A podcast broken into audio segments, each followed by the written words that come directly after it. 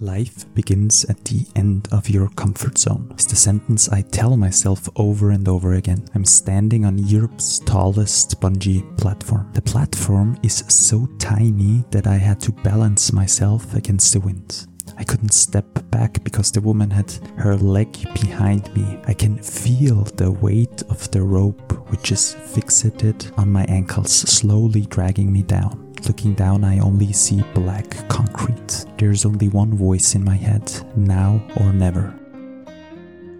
I jump, and during the four seconds of free fall, I remember thinking to myself, it's not as scary as it actually sounds.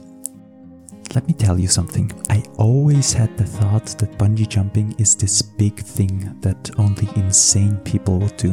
But it was on that day that I noticed that it is never as scary as it sounds or as I imagine in my head.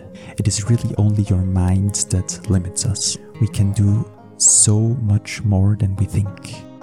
Back in 1940s, it was said that the human body is not capable of running a mile in under 4 minutes. For full 9 years, the record for running a mile was 4 minutes and 1 second. Perhaps the experts were right. Maybe the human body has really reached its full potential and limit. But then on May 6th, 1954, Roger Bannister did the unthinkable. As first person in the world history, he ran one mile at a time of 3 minutes and 59 seconds. And once other people saw it could be done, an Australian runner broke this record within 3 minutes and 58 seconds. And just one year later, three other runners broke the record in even one single race.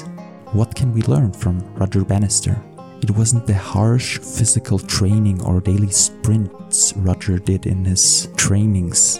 What he did is to shift his mindset. Every day he visualized himself running through the finish line in under four minutes. He became so certain and focused on this goal every single day we have a system in our mind that is called the RAS, Reticular Activating System, and this helps our brain what to focus on and what to delete. When you have a mission and live every moment in a state of certainty that you will achieve it, you influence what the RAS filters out and what comes up.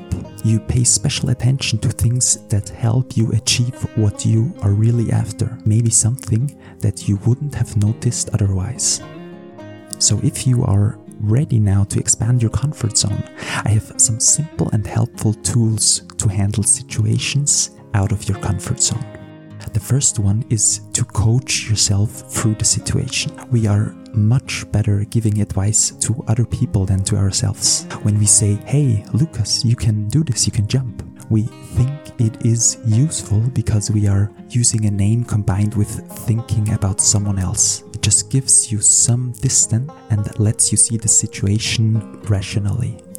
The second thing is to take baby steps. Don't try to immediately jump outside of your comfort zone, otherwise, overwhelm may set in. However, if you take little tiny baby steps and maybe you have fear of public speaking, so you focus by taking every small opportunity to speak in front of a small group of friends or family and then slowly expand. Life is a constant fight against our comfort zone. You push it, it tries to push back. Maybe ask yourself what's the fear that's holding me back? What am I not saying, doing because it's outside of my comfort zone? Find your comfort zone today, step out of it, and as you slowly get comfortable again, push it even further.